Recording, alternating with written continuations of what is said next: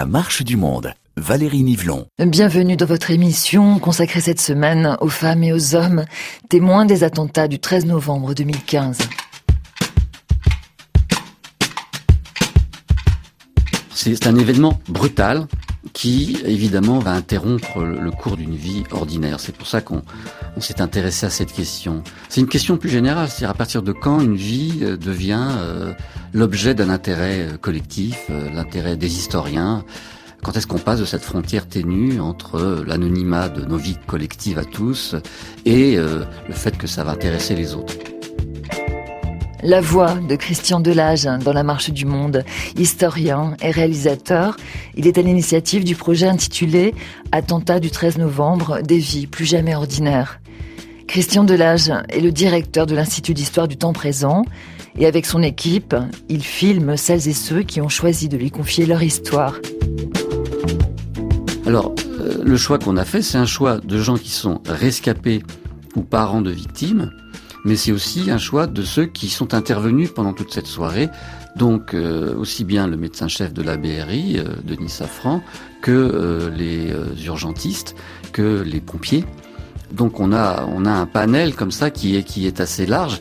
Nous avons choisi en fait un certain nombre de personnes parmi celles qui nous ont écrit en fonction d'abord de ce qu'ils nous avaient dit dans ces mots, de la manière dont au fond ils présentaient leur leur idée de, de témoigner et ensuite parce que souvent, euh, ils avaient des histoires au fond. En écoutant ces récits, je me suis rendu compte combien chaque témoin a finalement vécu une expérience très individuelle, mais j'ai compris aussi les multiples dimensions de cette archive unique. Le fait de croiser les points de vue de celles et ceux qui nous parlent permet non seulement de reconstituer les scènes de crime des attentats terroristes du 13 novembre, mais nous permet aussi de comprendre combien ces femmes et ces hommes sont devenus des cibles pour ce qu'ils sont, une génération de jeunes Parisiens épris de liberté.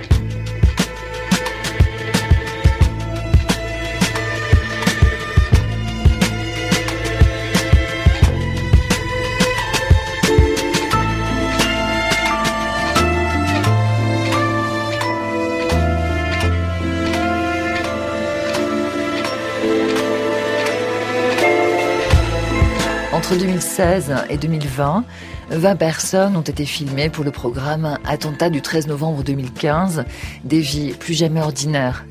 Après avoir réalisé une première émission intitulée À chacun son 13 novembre, autour du témoignage de Thibault, rescapé du Bataclan, je vous propose d'écouter les voix d'un frère et d'une sœur amoureux de Paris. Un rugbyman et une acrobate talentueux dont les vies ont basculé devant le restaurant Le Petit Cambodge un certain vendredi 13 à 21h25.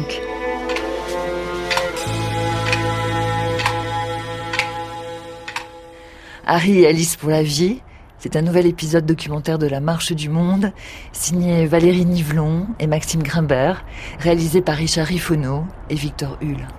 Moi, j'ai grandi à Massy, en banlieue parisienne. Et du coup, mes premières sensations d'adolescente et de liberté, c'était quand je prenais le RER e et que j'allais à Paris, seule ou avec des amis, mais surtout avec Aristide. En fait, mon frère euh, est amoureux de cette ville, est amoureux complètement de Paris. Et euh, par exemple, on aimait bien euh, le jour de l'an courir dans Paris on l'a fait plusieurs fois. Parce qu'on trouvait ça magique d'être seul, parce que les, rues sont vides, d'être seul dans les rues, à courir et d'entrevoir par des fenêtres ou des portes des fêtes, alors euh, des fêtes plus ou moins chouettes, euh, des ambiances différentes, ou alors euh, un couple qui est juste devant la télé. En fait, on aime ça de Paris et de la banlieue, je crois, tous les deux. C'est ce mélange assez incroyable. Euh, et de culture euh, et d'histoire. Euh. Ce soir du 13 novembre, on était, on était cinq. J'avais retrouvé ma petite sœur que j'avais pas vue depuis cinq mois. Parce qu'elle est acrobate professionnelle et elle, elle était en tournée un peu partout en France et en Europe depuis quelques mois. Et on s'était retrouvés ces jours-ci. J'étais en vacances pour quelques jours en France. Il n'y avait pas de match ce week-end-là. Et j'étais vraiment très très heureux de retrouver voilà, un peu ma bande euh, d'amis, de pouvoir être à Paris, de pouvoir être libre, d'avoir un vendredi sans penser au match du lendemain. En fait, avec Aristide, on est très très proches depuis très petit. Et, euh, et si par exemple je crois que je suis artiste de cirque, enfin je peux le dire même carrément, c'est grâce à lui. Voilà, j'ai beaucoup grandi sur le modèle d'Aristide en fait. Donc euh, Paris, c'était un, amour réciproque, c'était une ville où on se retrouvait, c'était euh, c'était beaucoup de belles choses pour nous avant.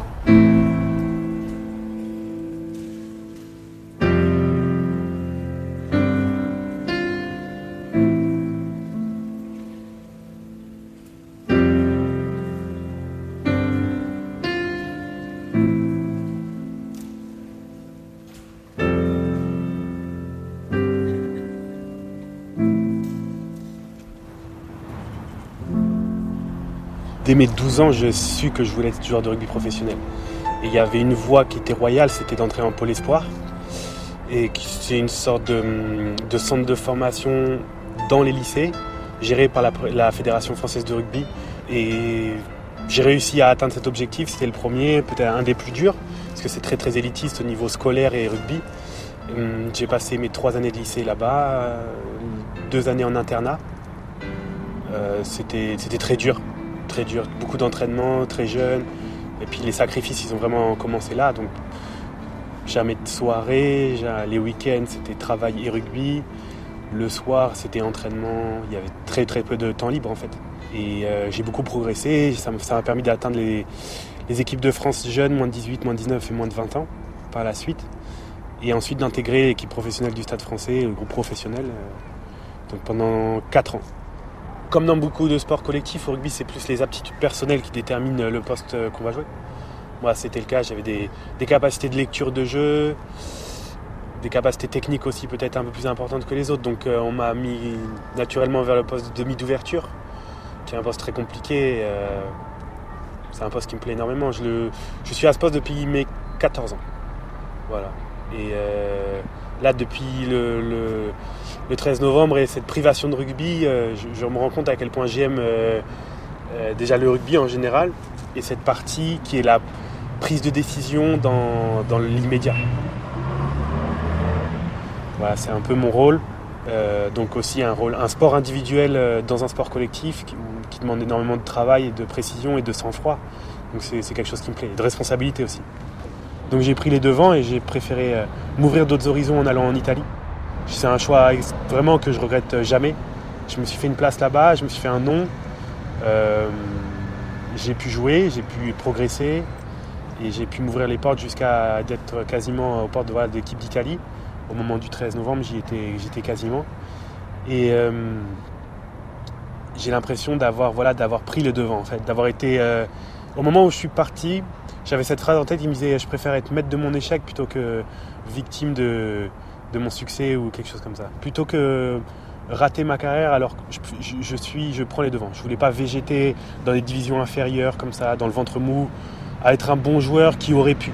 Non, je voulais être euh, un joueur qui a pris les devants et qui a pris ses responsabilités. Et c'est ce que j'ai fait.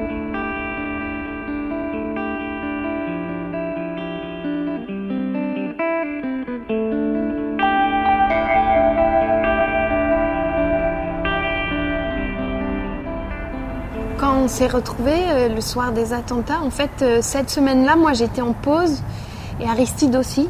À l'époque, il était joueur de rugby en Italie et euh, j'allais souvent le voir, donc je lui ai proposé. Et lui, il voulait aussi profiter de Paris et de mes parents et du coup, il a dit non, non, je viens. Et donc il a, il a pris un avion, il est venu.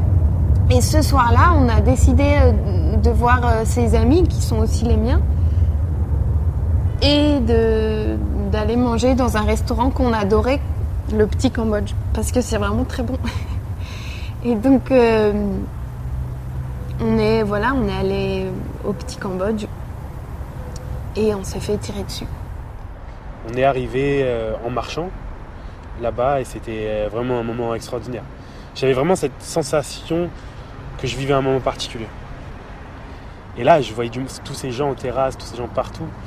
Et euh, ça m'avait fait un, bien fou et je m'étais dit que Paris c'était vraiment une ville spéciale, une ville particulière, une ville que. que j'aime.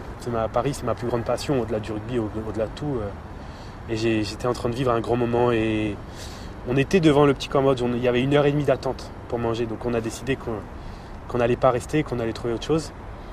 Et puis on a fait 3 mètres en direction de l'avenue Parmentier, et euh, là les tirs ont commencé. Il est 21h25 exactement. Nous sommes dans le 10e arrondissement de Paris. Et ce que personne n'imagine, c'est que 5 minutes plus tôt, à 21h20, une première explosion a eu lieu à Saint-Denis à hauteur de la porte D du Stade de France, suivie d'une seconde déflagration porte H, cinq minutes après. À 21h32, une fusillade éclate dans le 11e arrondissement, au bar à la Bonne Bière, puis à la terrasse de la Belle Équipe, rue de Charonne, et il est 21h36. Personne ne peut imaginer qu'à 21h40, un kamikaze va se faire sauter boulevard Voltaire dans le restaurant Le Comptoir, tandis que trois individus porteurs d'armes de guerre font irruption dans la salle de concert du Bataclan, où ils tirent en rafale sur le public. Il est 21h25 exactement, ce vendredi 13 novembre 2015, et Harry et Alice sont fauchés par les balles de Kalachnikov dont ils sont la cible. Avec Harry, on s'est protégés mutuellement au moment même des tirs. Euh, c'est-à-dire que hum, moi, j'ai rien vu. Euh, les tireurs étaient dans mon dos. Et hum, Harry, avec ses réflexes de rugbyman, et d'agir euh, très vite. Il a eu le temps de se retourner et de voir les tireurs et de réagir avant même qu'il y ait la première rafale. Et du coup, euh, son premier réflexe a été de me plaquer au sol vraiment comme un rugbyman. Et c'est au moment de ce plaquage qu'on a pris les balles. Ça me questionne encore beaucoup aujourd'hui. Euh, ce truc où je ne comprenais rien, mais je savais qu'il fallait pas que je bouge. Cet instinct de faire le mort en fait. Et euh, Aristide m'a plaqué contre lui au sol et a mis son corps euh, de profil de manière à ce qu'il fasse barrière entre les tireurs et moi. Il avait accepté de mourir si moi je vivais. J'ai entendu trois tirs alors qu'on était en train justement de, s'en aller et j'ai vraiment cru à des pétards. J'étais sûr que c'était des pétards et j'ai tourné la tête pour regarder. Et j'ai vu euh, donc cette voiture qui était entre le Carillon et le Petit Cambodge dans la rue Bichat. Et euh, j'ai vu un, mec sortir et tout était normal. Hein. Il était vêtu normalement, il avait globalement mon âge, ma, taille. Euh, c'était monsieur tout le monde. Sauf qu'il avait une Kalachnikov dans la main. Et ça, c'est vraiment un détail qui m'a qui m'a fait tilt en fait. Et là, je me suis dit danger. Et euh, voilà, il a regardé dans ma direction, il a, il s'est mis, il a mis euh, la Kalachnikov à l'épaule et il a commencé à tirer. Moi, j'ai eu le temps de, de, prendre ma soeur, d'attraper ma soeur qui était juste à côté de moi et de la mettre dans mon dos. Voilà, de la mettre euh, derrière moi et ça a été instinctif en fait. Et puis ensuite, on était par terre et on avait pris les premières balles. Moi, j'avais pris celle qui a une balle dans la poitrine et ça a été instinctif, ça a été un réflexe comme sur un terrain. Euh, mon rôle, c'est d'analyser les situations et d'agir en conséquence sur un terrain. Et là, j'ai l'impression d'avoir fait exactement la même chose dans une situation d'urgence, comme sur un terrain, évidemment mortel et dramatique. Euh, mais je sais que ces heures, ces milliers d'heures d'entraînement euh, à entraîner mes réflexes, ma vision périphérique, ma vision tout court, à, hum, savoir réagir dans un temps rapide à une situation difficile m'a permis peut-être d'avoir ce bon réflexe. Si j'étais resté immobile, euh, on serait mort. Puis les tireurs sont partis et là, euh, Aristide, puisqu'il avait mis son corps euh, entre les tireurs et moi, a reçu une deuxième rafale de tirs parce qu'avant de partir, ils ont tiré sur les gens qui étaient au sol. Et du coup, Aristide a reçu deux autres balles à ce moment-là. Et je l'ai vu se prendre ces balles. Et donc, quand les tireurs sont partis, euh, il m'a juste demandé euh, si j'allais bien. Et euh, je lui dit oui, oui, j'ai rien, j'ai juste quelque chose au bras. Et là, il a baissé sa tête et il m'a plus répondu. Et c'est à partir de là où moi, j'ai essayé de le protéger et j'ai agi pour mon frère. Donc il y avait euh, des gens qui passaient, euh, ensuite il y a les secours qui sont arrivés, il y a, cette histoire avec Serge Simon, un ancien rugbyman qui était médecin et qui est arrivé avant tout le monde. Et tout ça est très flou pour moi, mais j'entends encore euh, je suis médecin, je peux faire quelque chose. Et j'ai chopé son pied parce que j'étais allongée au sol et j'ai dit occupez-vous de mon frère. Et moi, je savais que j'avais quelque chose de très grave au bras, mais en fait, je m'en foutais. Je voulais juste que Harry vive.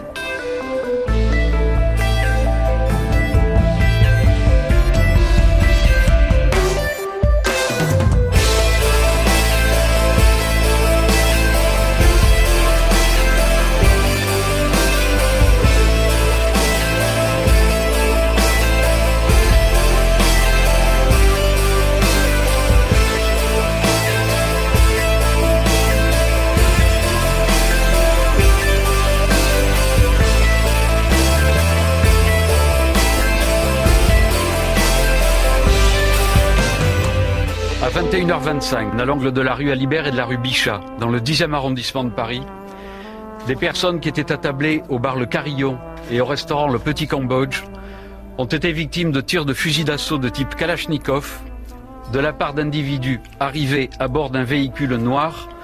À cette heure, le bilan sur cette scène de crime s'établit à 15 personnes décédées et à 10 victimes en état d'urgence absolue. François Molins, procureur de Paris. J'ai tout de suite été euh, donc par terre. Et mes amis qui avaient réussi à s'échapper dans la dans l'urgence collective de, avec tous les gens euh, qui se sont enfuis ont, sont revenus et tout de suite il y a eu on était tous un peu dépassés hein. moi-même on comprenait c'était c'était un enfer quoi un cauchemar qui euh, on était dans un cauchemar on comprenait pas du tout ce qui se passait et ça a duré quelques secondes. Et là il y a voilà une voix qui a dit je m'appelle Serge. Euh, je suis docteur. Euh, qu'est-ce qui qu'est-ce que t'as? Et euh, je l'ai reconnu en fait. Et je lui ai dit mais vous êtes Serge Simon il a dit ouais et encore maintenant quand je quand repense à tout ça, c'est un peu c'est fou. Mais ça m'a vraiment fait plaisir de le voir sincèrement. Alors que j'étais quasiment mort par terre et qu'il y avait des gens en train de mourir partout je sais pas ça m'a fait et ça m'a donné une grande confiance de le voir. C'est tout de suite ça a fait tilt. Je, me suis dit ben oui il est docteur. Et je me suis dit c'est bon je suis entre de bonnes mains. Et je lui ai dit je m'appelle Aristide je suis rugbyman. Et euh, je joue en Italie je lui ai dit. Je suis rugbyman en Italie. Donc euh, cette arrivée de Serge Simon qui dînait chez un, ami à lui euh, quelques appartements au-dessus du, petit Cambodge c'est euh, incroyable. C'est du signe du miracle. Et et oui, c'est mon pro, je le vois comme un peu mon protecteur maintenant. Et à ce moment-là, il s'est créé quelque chose entre nous. Un lien, il m'a dans, cette folie, dans cette, euh, dans cette horreur, dans, cette, dans ce cauchemar, il a, il a été comme une apparition euh, euh, miraculeuse avec, et il nous a permis de tenir. Et donc c'est à ce moment-là que moi j'ai pu agir pour lui? Serge Simon s'est occupé de lui, j'ai essayé d'appeler des secours pour lui. euh, et, euh, et je lui parlais, j'essayais de le maintenir en vie. Et euh, en fait ça a marché. Il a pris une des premières ambulances grâce à Serge Simon et nos amis. Et ma voix, je pense, l'a maintenu dans ce monde. Et ensuite, il y a un moment où j'ai vraiment senti que c'était vraiment fini. J'arrivais vraiment à la limite, euh, à la toute fin, et je lui ai dit à Serge que c'était fini, quoi. Que c'était maintenant ou, jamais, qu'il fallait faire quelque chose. J'avais extrêmement froid, je je voyais plus rien. J'avais un voile blanc devant mes yeux et euh, j'étais euh, quasiment dans une espèce d'état de folie bizarre. Et il m'a attrapé. Il y a un brancard qui est passé à côté. Il a attrapé le brancard, il m'a mis dessus. Il m'a porté jusqu'à une ambulance et il a dit au mec, euh, on s'en va maintenant. Et il lui a mis vraiment une pression euh, telle qu'on on est parti. Et il m'a amené euh, aux urgences. Et là, c'était comme dans un film. Comme la série Urgence, quoi. Les, brancards qui arrivent avec les médecins qui courent autour. Et lui, il a su dire les mots justes. Il a dit blessé par balle, suspicion poumon, grosse perte de sang, blessure à la cheville. Il a dit les mots justes. Donc ça peut-être. À ce moment-là, c'était d'une seconde, j'allais mourir d'une seconde à l'autre. Donc ils ont su me mettre aussi les perfusions tout de suite, ce qui m'a vraiment sauvé, je pense. Voilà.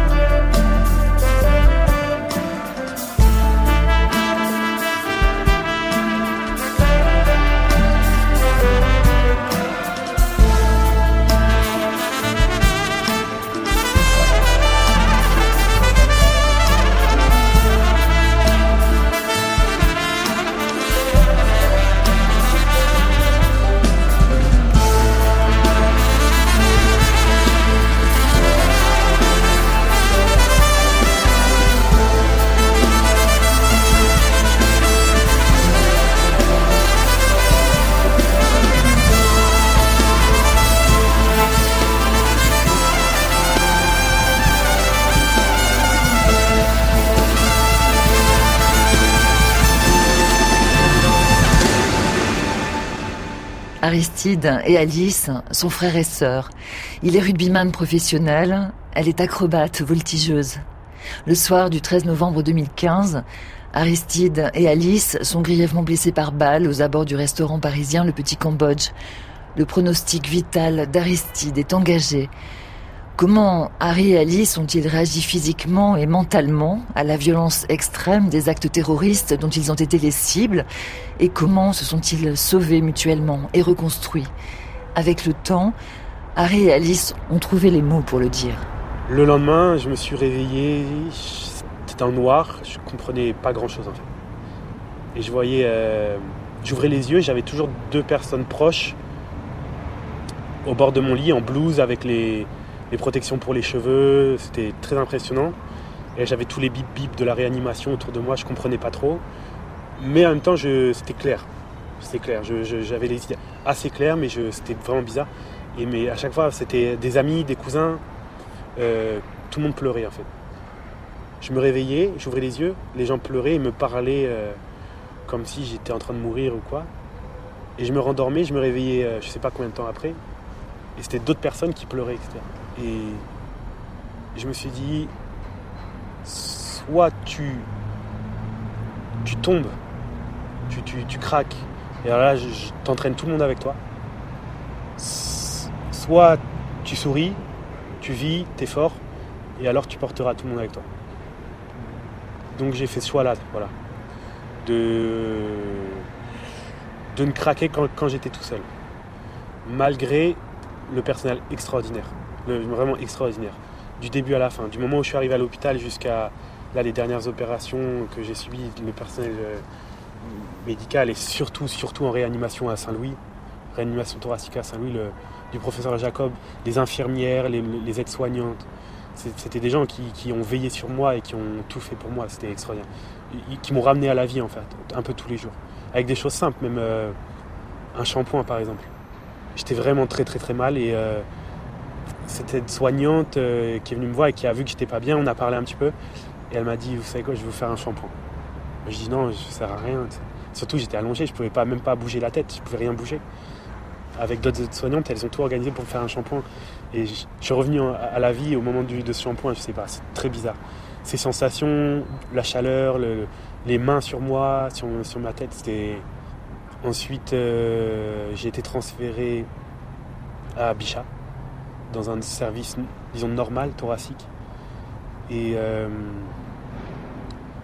le transfert aussi, c'est vraiment le moment où je me suis rendu compte à quel point ça avait été grave, ce que, j'avais, ce que je vivais. Parce qu'on m'avait dit, vous allez être transféré, vous allez sortir de réanimation. Moi, je me voyais prendre le taxi, en fait. Je me suis dit, ah, c'est très bien. Alors, je pouvais même pas bouger, mais j'étais tellement à côté de la plaque que je me suis dit, ah, bah, ils vont faire venir un taxi, je vais prendre le taxi avec. euh, ça, va être, ça va être cool, je vais voir Paris, je vais revoir. Et en fait, j'ai vu euh, deux équipes du SAMU arriver. Et euh, j'avais encore quatre drains euh, dans le corps, en fait, qui sortaient des poumons, etc. Et moi, je pouvais pas du tout bouger. Ils m'ont emmitouflé dans deux brancards. Et puis là, ça a été à fond avec les sirènes, avec une voiture ouvreuse. Et moi, j'étais dans la deuxième jusqu'à Bichat. Et je me rappelle que je regardais par la fenêtre et je voyais la, ligne 2 aérienne de, de Paris. On a suivi cette- J'étais heureux de pouvoir voir Paris. Et il faisait gris, il pleuvait. Mais le moment où j'ai ressenti le vent et des gouttes de pluie sur mon visage au moment du transfert, ça aussi, c'est un moment de retour à la vie très important. Les, quand j'ai reçu des gouttes sur mon visage, ouais, c'était trois gouttes d'eau j'ai dû recevoir. Ça a été un moment hyper intense. Je sais pas. un moment hyper intense de sensibilité déjà, c'est l'eau sur ma peau, le froid après euh, une semaine, euh, plus d'une semaine en réanimation, et euh, de voir des bâtiments, de voir des, gens dans la rue, c'était fort.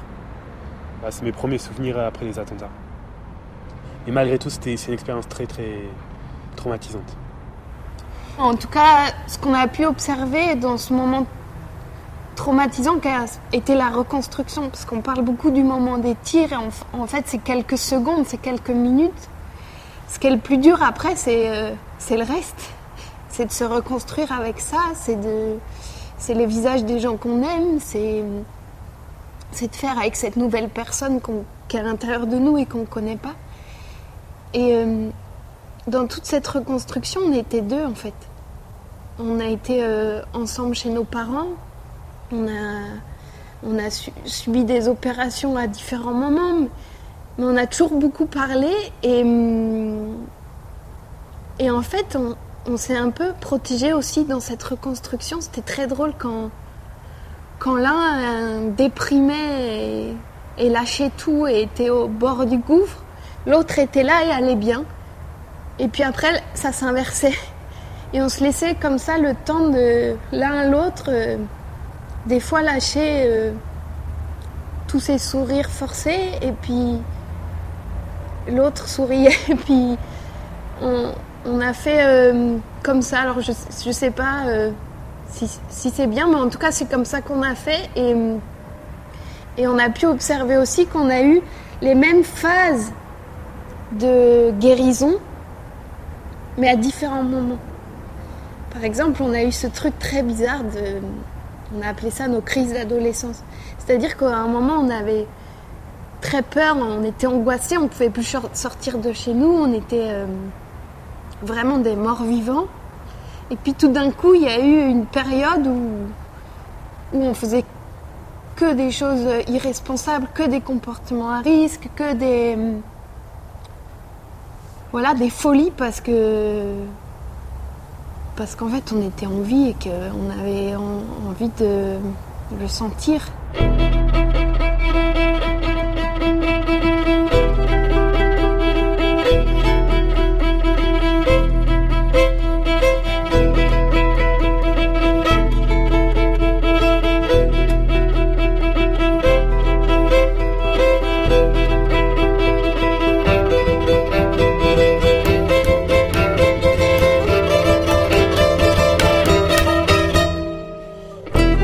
Après des mois de rééducation, Alice retrouve l'équipe des artistes du petit cirque. Ses amis l'ont attendue pour réinventer ensemble des gestes adaptés aux nouvelles capacités de l'ancienne voltigeuse. Mais au-delà de la joie de retrouver l'atmosphère unique du chapiteau, c'est une nouvelle épreuve qui s'annonce pour l'artiste. Alice doit se confronter à celle qu'elle est devenue.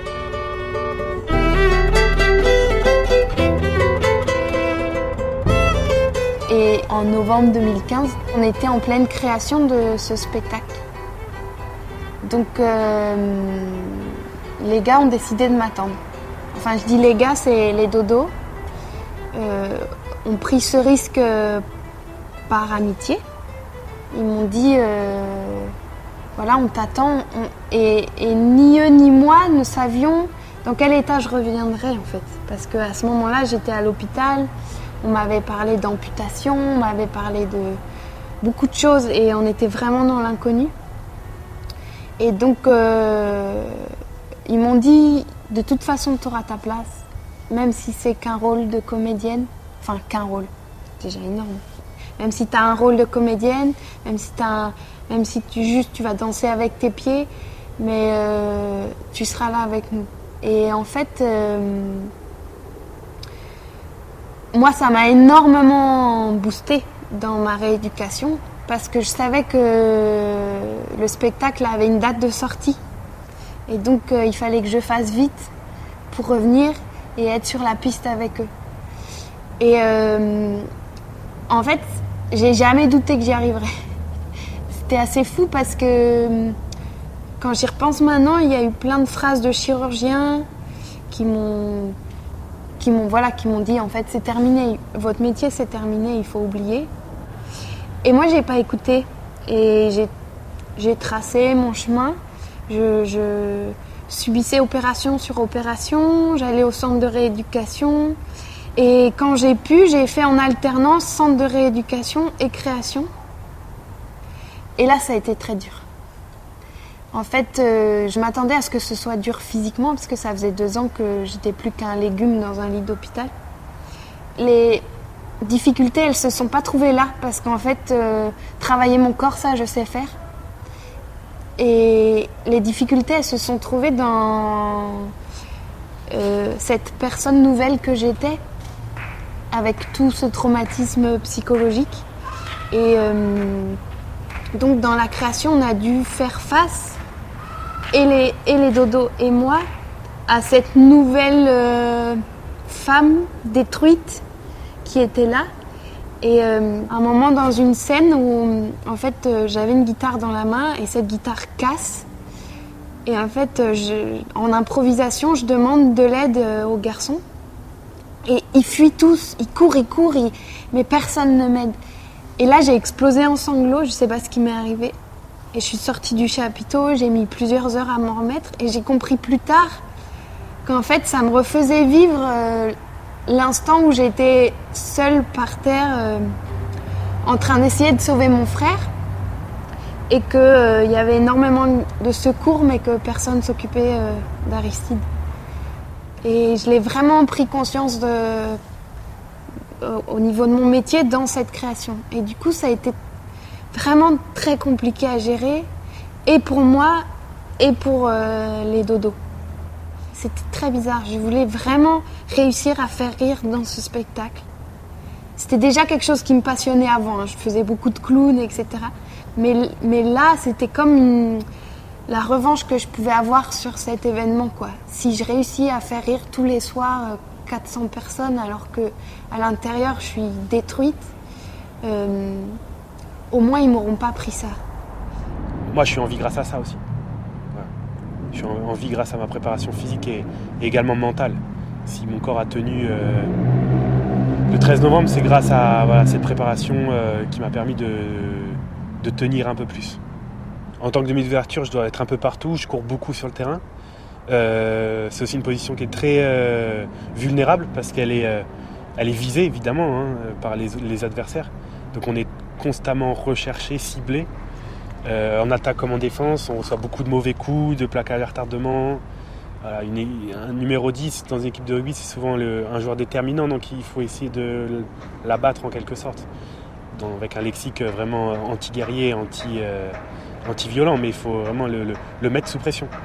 Et dans ce cas précis, oui, le rugby m'a sauvé la vie. Ma condition de sportif euh, de haut niveau professionnel m'a sauvé la vie et et puis ensuite, ensuite, dans la capacité de résister aux blessures. Et euh, dans la capacité aussi à, mentale à tenir les douleurs. Et à tenir euh, malgré euh, le, peu d'énergie que j'avais en moi, le, mon cœur qui allait s'arrêter, le sang que j'avais, j'avais perdu tout mon sang, etc.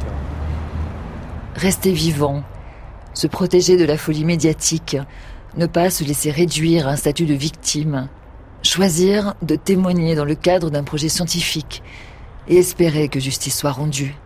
Mais comment Alice et Harry se sont-ils reconnectés à la vie des autres? Moi, j'ai allumé mes téléphones que. Mon téléphone italien, mon téléphone français, je pense 13 ou 14 jours après les, attentats. Et euh, ça a été aussi vraiment très bizarre. Très très bizarre. Euh, ces milliers de messages, c'est. C'était vraiment bizarre en fait. À chaque fois, c'est un espèce de révélateur. Ça apporte euh, un réalisme à, cet événement.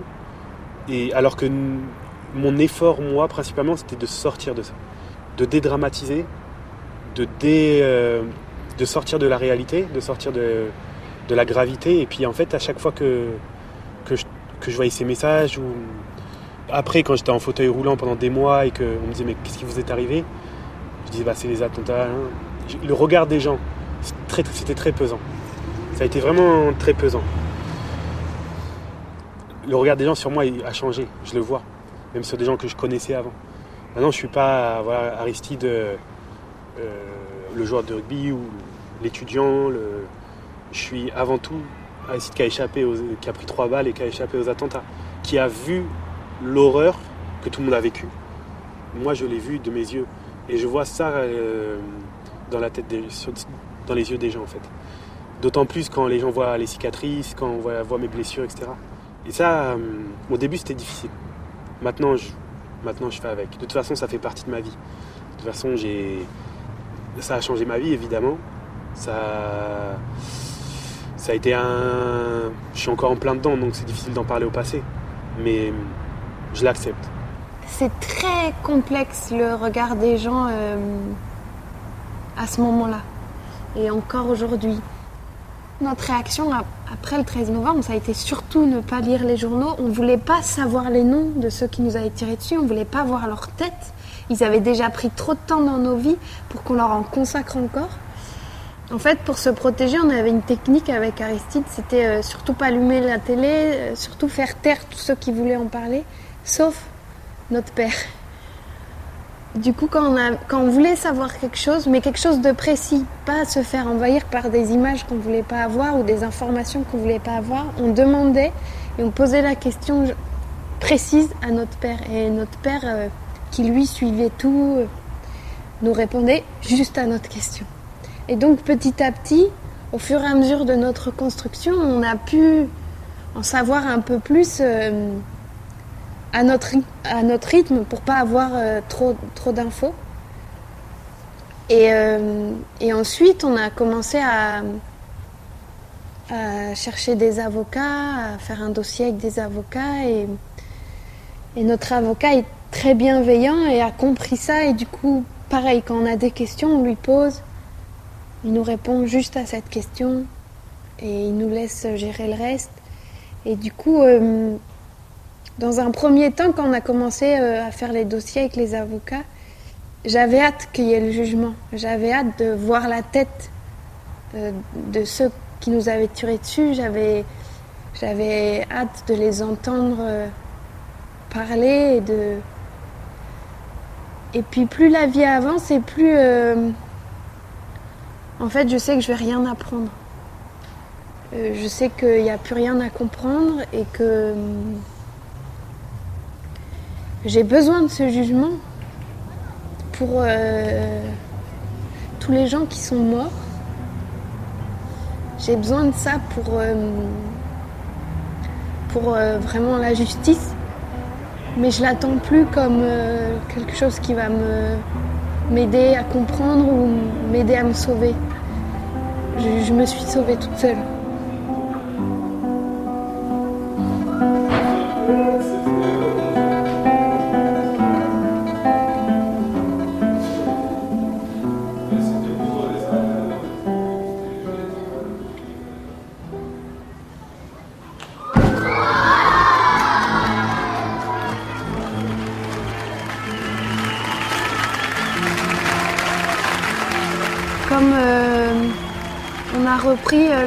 En fait, je pouvais plus du tout, mais plus du tout, faire ce que je faisais avant. Parce qu'avant, je passais ma vie sur mes bras et que maintenant, j'avais un bras cassé à vie. Après euh, ce premier spectacle qu'on a fait, euh, évidemment, dans les gradins, j'avais euh, toute ma famille, Aristide, et ça m'a beaucoup donné de force. Et je crois que hum, j'ai beaucoup tenu aussi ces trois ans pas pour moi, mais pour eux. Moi, j'ai toujours vu mon frère sur des terrains de rugby et j'ai jamais aimé ça. Euh, voir lui, enfin, je veux dire, le voir lui se prendre des coups et se faire plaquer dans tous les sens, euh, ça a toujours été un, peu douloureux pour moi. Euh, mais j'allais quand même le supporter pour, pour la beauté de ce sport et, et pour le respect de ce rêve.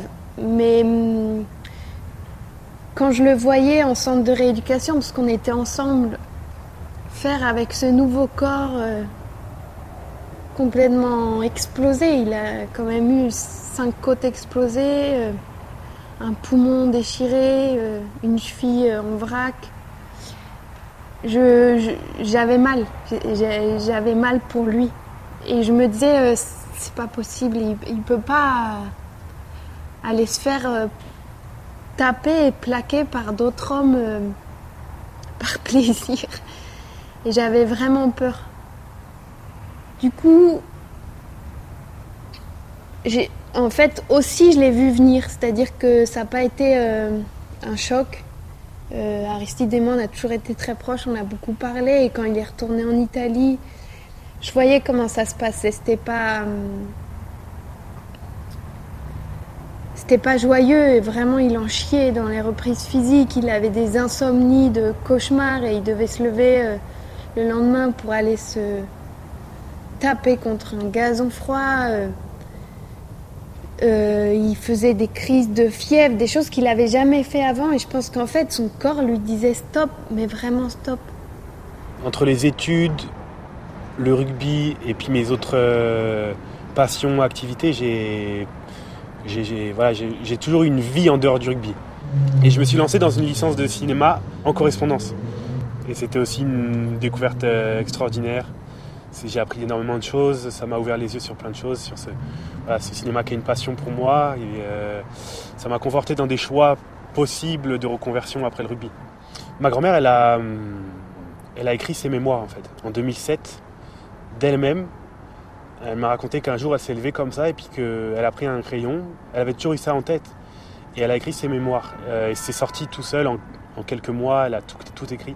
Elle a une vie vraiment peu commune parce qu'elle a, elle était une petite fille de Boulogne de, de 8 ans et euh, elle était euh, passionnée de cinéma dès qu'elle pouvait. Voilà, issue d'une famille ouvrière, donc euh, elle, elle aimait euh, vadrouiller dans, dans sa ville de Boulogne, aller à Paris avec sa mère quand elle pouvait, prendre le métro, aller au cinéma. Et puis la guerre a éclaté.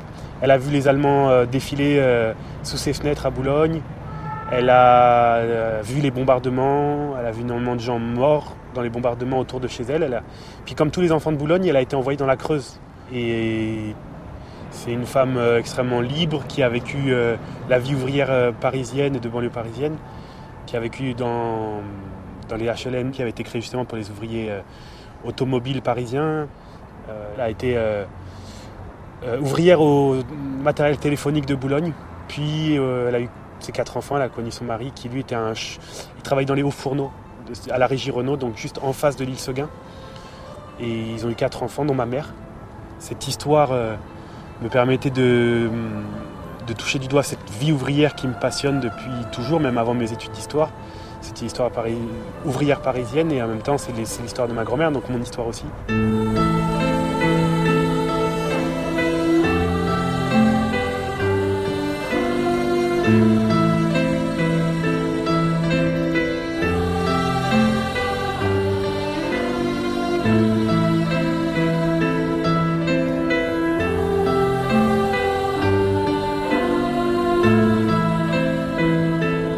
Contre, ce qui est très dur euh, aujourd'hui, c'est euh, comment faire avec ça parce que euh, une fois le soulagement passé, une fois que je sais que mon frère ne risque plus sa vie sur des terrains de rugby, je le vois au quotidien se dépêtrer dans une reconstruction et dans un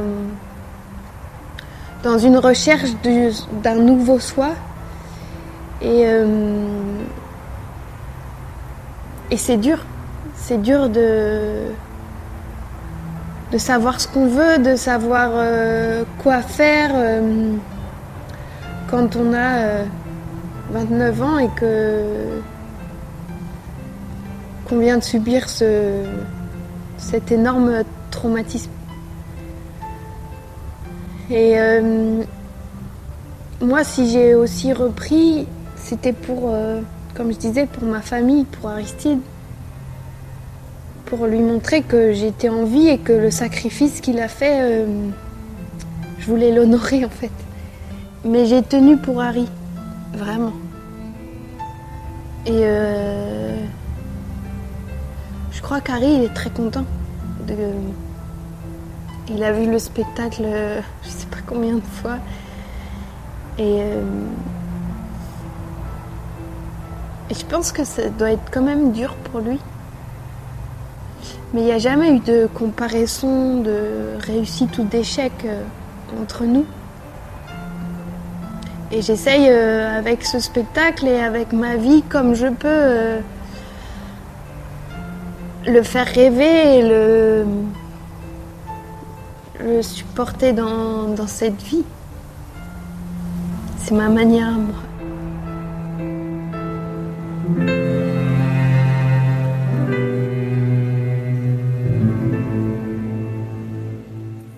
Alice et Harry pour la vie, c'était un documentaire de la Marche du Monde signé Valérie Nivelon et Maxime Grambert, réalisé par Richard Rifono et Victor Hull, à partir des témoignages recueillis par l'IHTP au sein du programme 13 novembre 2015, Des vies plus jamais ordinaires.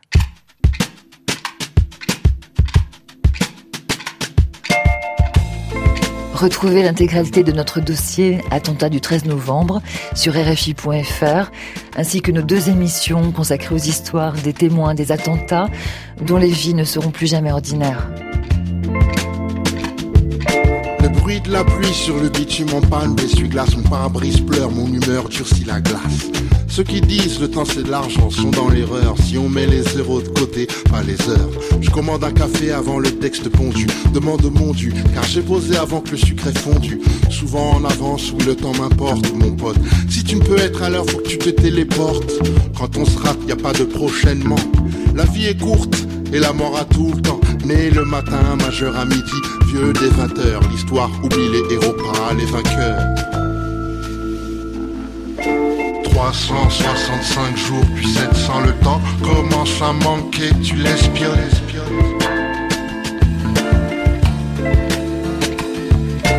365 jours, puis 700 le temps commence à compter, tu te questionnes.